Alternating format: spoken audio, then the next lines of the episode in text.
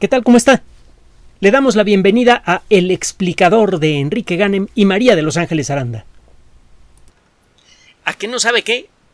Otra noticia buena en relación a la lucha contra COVID-19. En esta ocasión se trata de un trabajo presentado por la revista The New England Journal of Medicine, de la que hemos hablado en muchas ocasiones y desde luego de gran prestigio.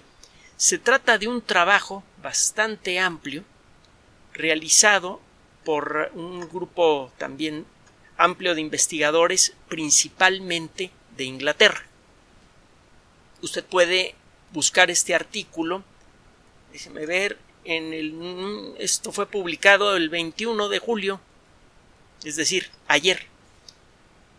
El eh, trabajo, le digo, es New England Journal of Medicine y habla de la efectividad de dos vacunas muy uh, utilizadas en todo el mundo contra la variante Delta. Ahora le voy a platicar cómo va el rollo. Muchos eh, estamos atentos a lo que se dice de la variante Delta. Eh, a veces lo que se dice es cierto, a veces son puras necedades. Ahorita vamos a tratar de, de aclararlo.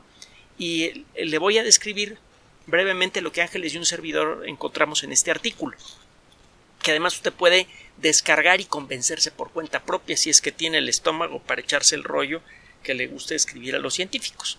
Bueno, el caso es que, para comenzar, la variante Delta es una de las mutaciones del virus que por accidente ha resultado ser a, veces dicen que es benéfica para el virus, pues no, ni benéfica ni no. Para comenzar, solamente se puede beneficiar directamente algo que está vivo y los virus no están vivos hemos platicado mucho cómo funciona eh, eh, el proceso de evolución, que es global, es una cosa que funciona con no solamente el mundo de la biología, funciona en el mundo de la física, de la economía, del universo, de lo que usted quiera. Es un principio tan universal como la gravedad. No es de extrañarse que el autor de ambos principios, los autores de ambos principios, se encuentren eh, enterrados prácticamente en el mismo lugar, en Westminster. Bueno, el caso es que la variante Delta, por accidente, resultó ser más contagiosa que, las eh, variantes eh, anteriores.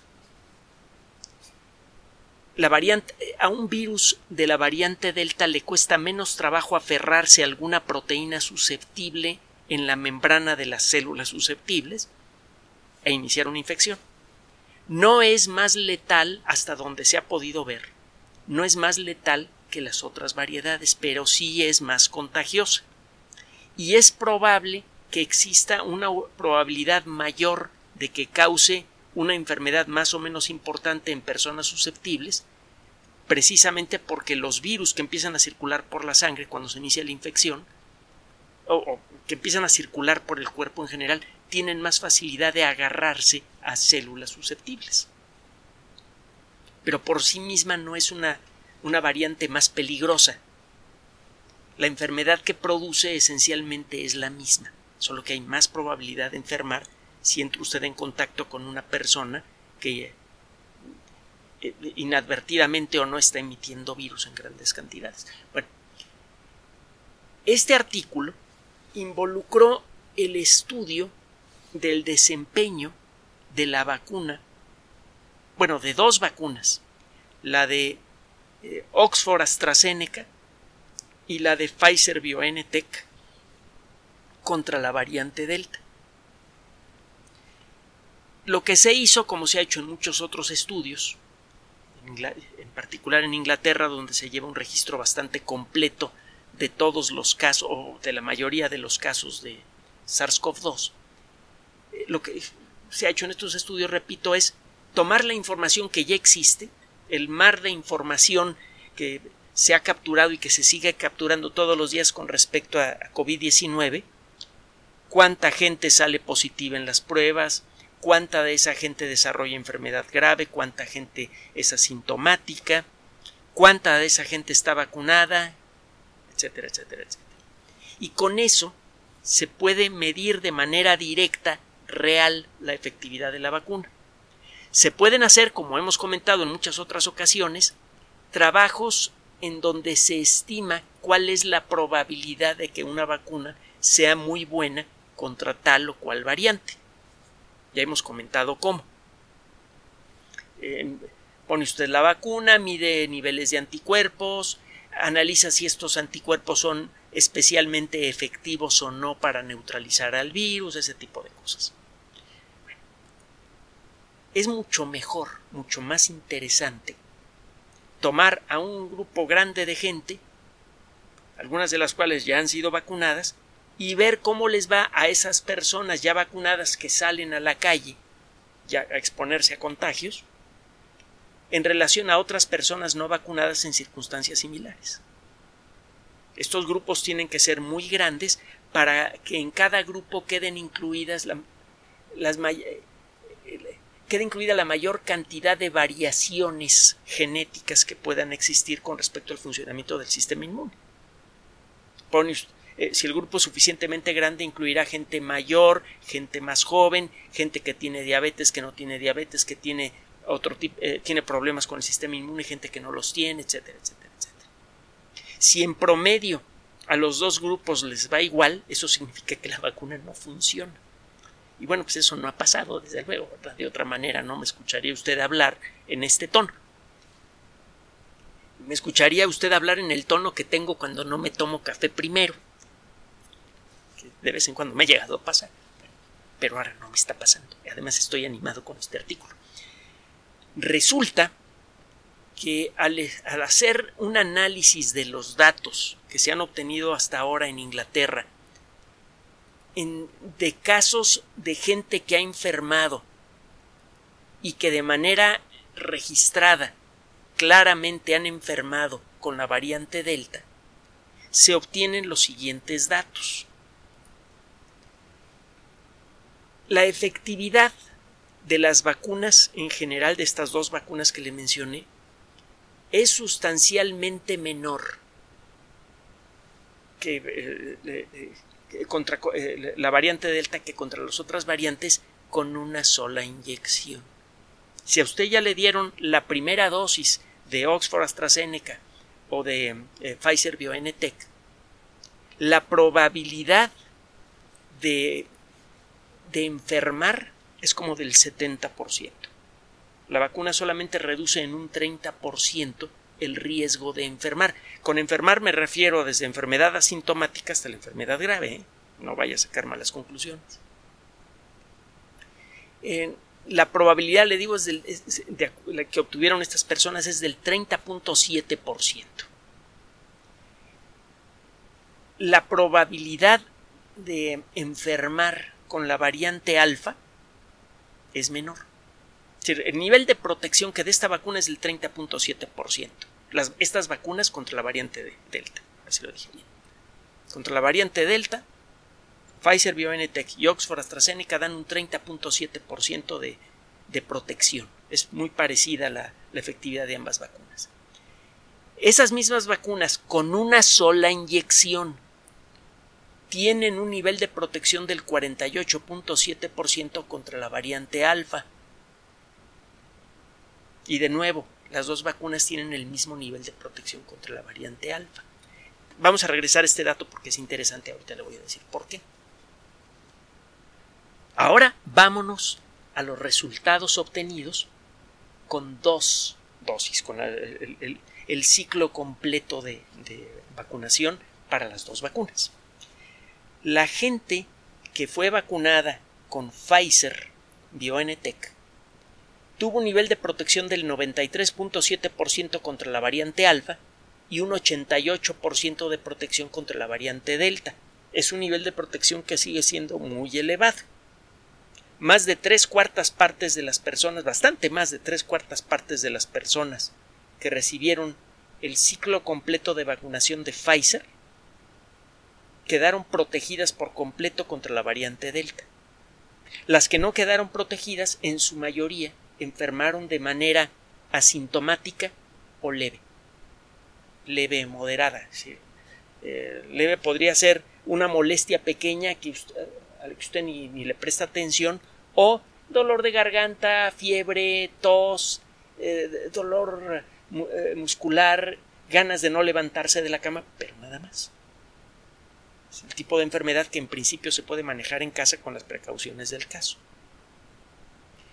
Que además conviene para evitar contagiar a otras personas en el hospital o contagiarse de alguna variante diferente. Que parece que no es muy probable porque el cuerpo una vez que desarrolla defensas contra una variante queda bastante, no perfecta, pero sí bastante bien protegido contra las otras variantes. Pero bueno, repito los datos.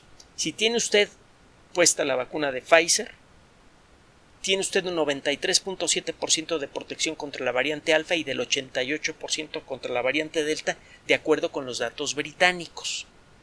Es probable que esto cambie un poco de país a país por cuestiones de genética regional. Alguna vez hemos platicado que existen grupos de investigación, hay uno en México en Sinvestar, por ejemplo, que se dedican a evaluar el efecto de los medicamentos en, por ejemplo, en la población mexicana.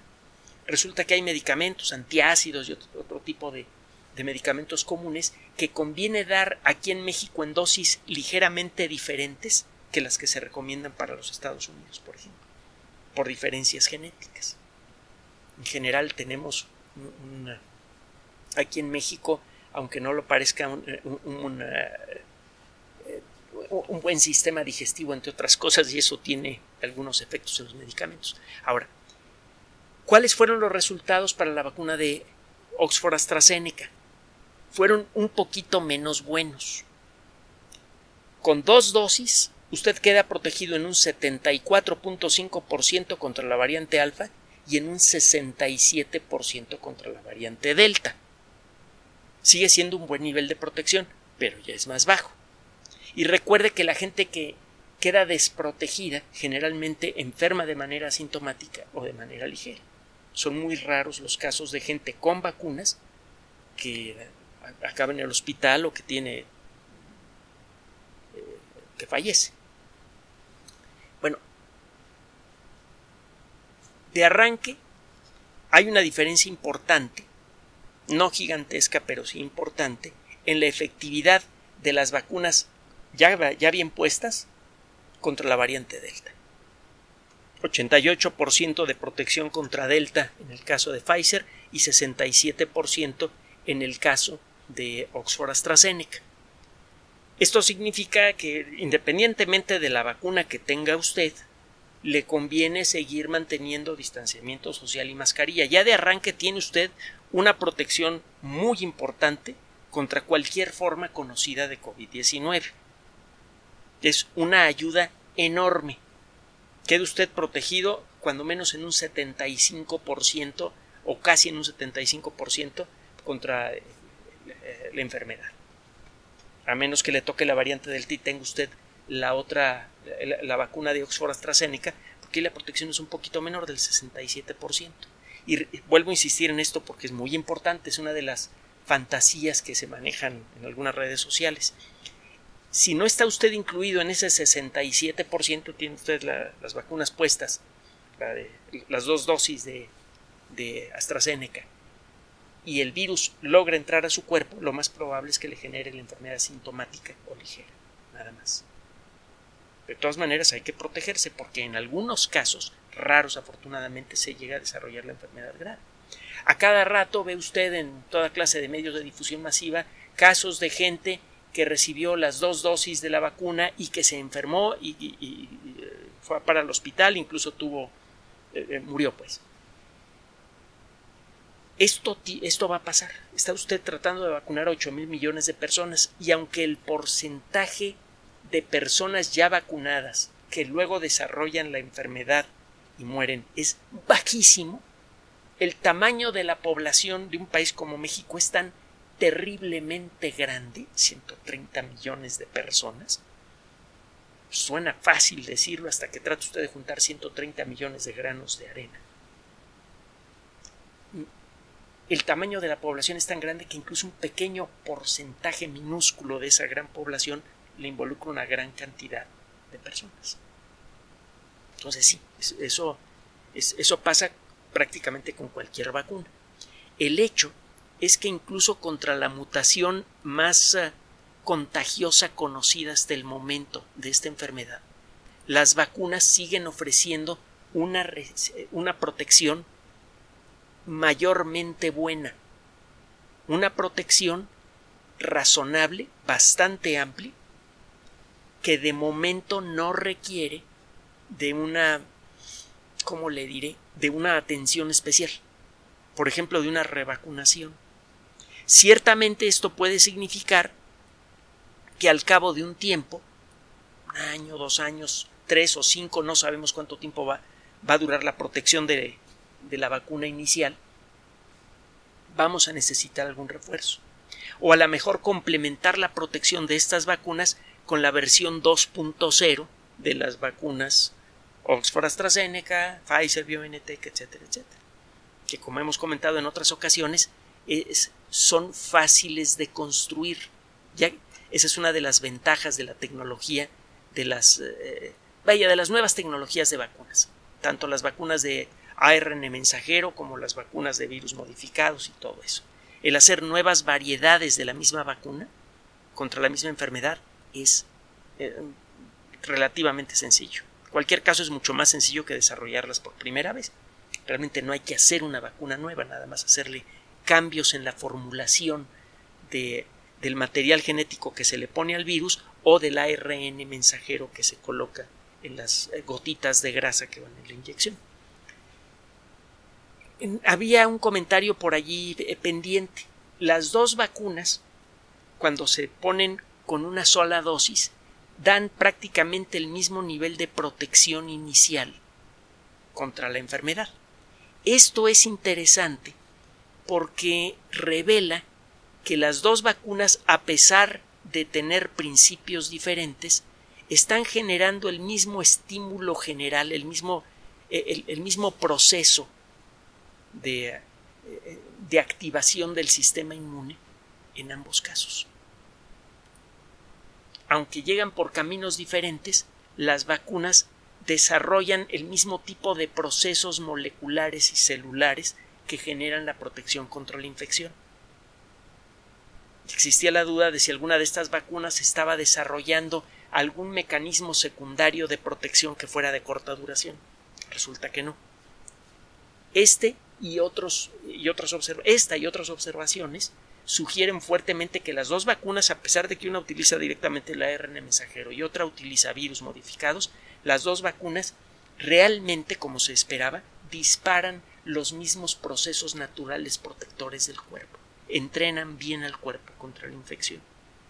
Y esto a su vez sugiere fuertemente que el desarrollo de la versión 2.0 de estas vacunas que incluya la fórmula de la variante Delta o de cualquier otra variante de, preocupación, podrá cubrir de manera casi perfecta a la población contra esa nueva variante. Entonces, este tipo de trabajos lo que nos dice es, ¿se pone usted estas vacunas? ¿Queda protegido contra COVID-19? Sí. De manera perfecta no, no existe vacuna que lo haga. Pero ciertamente se reduce muchísimo el riesgo de contraer la enfermedad en cualquiera de sus formas y se reduce de una manera espectacular el riesgo de contraer la enfermedad grave. Esto es muy importante. Es lo primero que estamos buscando. Acabar con los ingresos en hospitales, acabar con las muertes. Segundo, estas vacunas sí responden de manera diferente una vez puestas eh, con sus dos dosis, sí responden de manera diferente ante COVID-19. El explorar la naturaleza de esta diferencia es muy importante. Las dos vacunas parecen producir anticuerpos muy efectivos. Esto sugiere que la diferencia de efectividad de las dos vacunas probablemente tiene que ver con la forma en la que entrenan a las células T.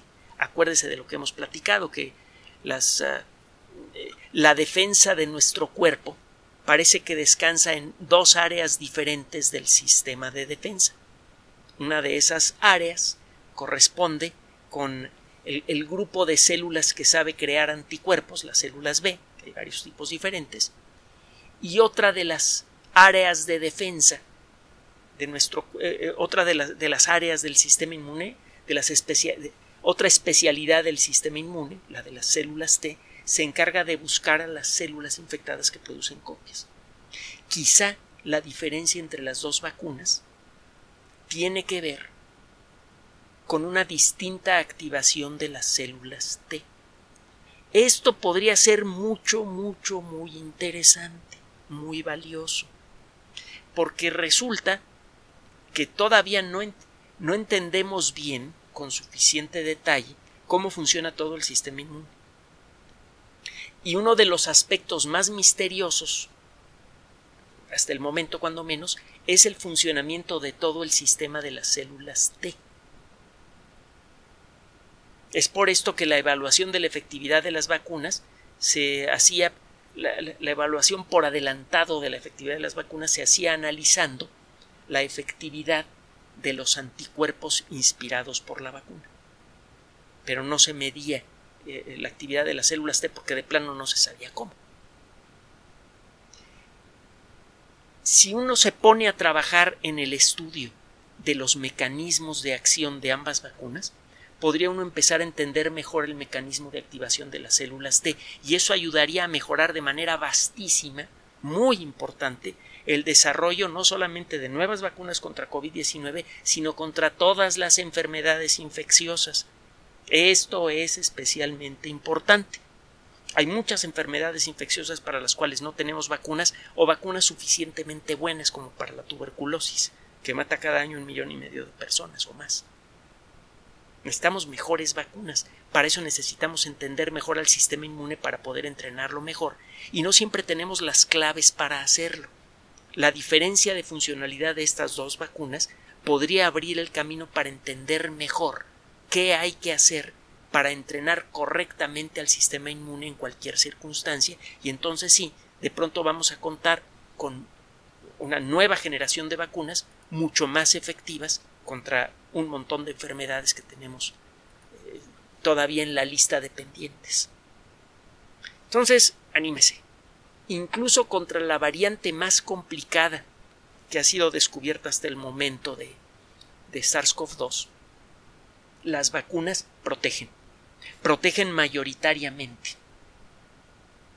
Reducen muchísimo el riesgo de la enfermedad grave, casi a cero, casi, completamente pero sí reducen muchísimo el riesgo contra la enfermedad grave, que es lo primero que importa. Y eh, estas vacunas además están revelando aspectos hasta ahora desconocidos del funcionamiento del sistema inmune que podrían ayudarnos en, un plazo corto a desarrollar vacunas mucho más efectivas contra toda clase de amenazas. Seguimos avanzando, seguimos dando buenos pasos hacia la cancelación definitiva de la amenaza de COVID-19, podemos estar eh, tranquilos con las vacunas que nos, nos están poniendo. Y eh, debemos recordar, eso sí, finalmente, lo que siempre hemos dicho, incluso desde antes que aparecieran las vacunas. No haga caso de las noticias que pretenden alarmar. No haga caso de rumores céntrese mejor en lo que es publicado en artículos de investigación, si es que tiene el ánimo de hacerlo, y en cualquier caso hágale caso, haga, preste su atención a las autoridades de salud, siga usando la mascarilla, mantenga el distanciamiento, haga lo que se le pide para mantenerse protegida y para mantener protegida su familia. Y finalmente, la recomendación de siempre, mantenga la calma. Gracias por su atención además de nuestro sitio electrónico www.alexplicador.net. Por sugerencia suya tenemos abierto un espacio en Patreon, el explicador Enrique Ganem, y en PayPal, el explicador patrocinio por los que gracias a su apoyo sostenemos este espacio. Puede usted descargar gratuitamente estos audios en formato MP3 en Spotify y en iTunes como El Explicador sitio oficial y en SoundCloud como El Explicador y con formato de video en YouTube en El Explicador sitio oficial. Recuerde nuestras redes sociales de siempre, Twitter Enrique-Ganem y en Facebook Enrique Ganem sitio oficial, El Explicador y los grupos que usted ya conoce. Finalmente, El Explicador siempre somos María de Los Ángeles Aranda y Enrique Ganem. Gracias.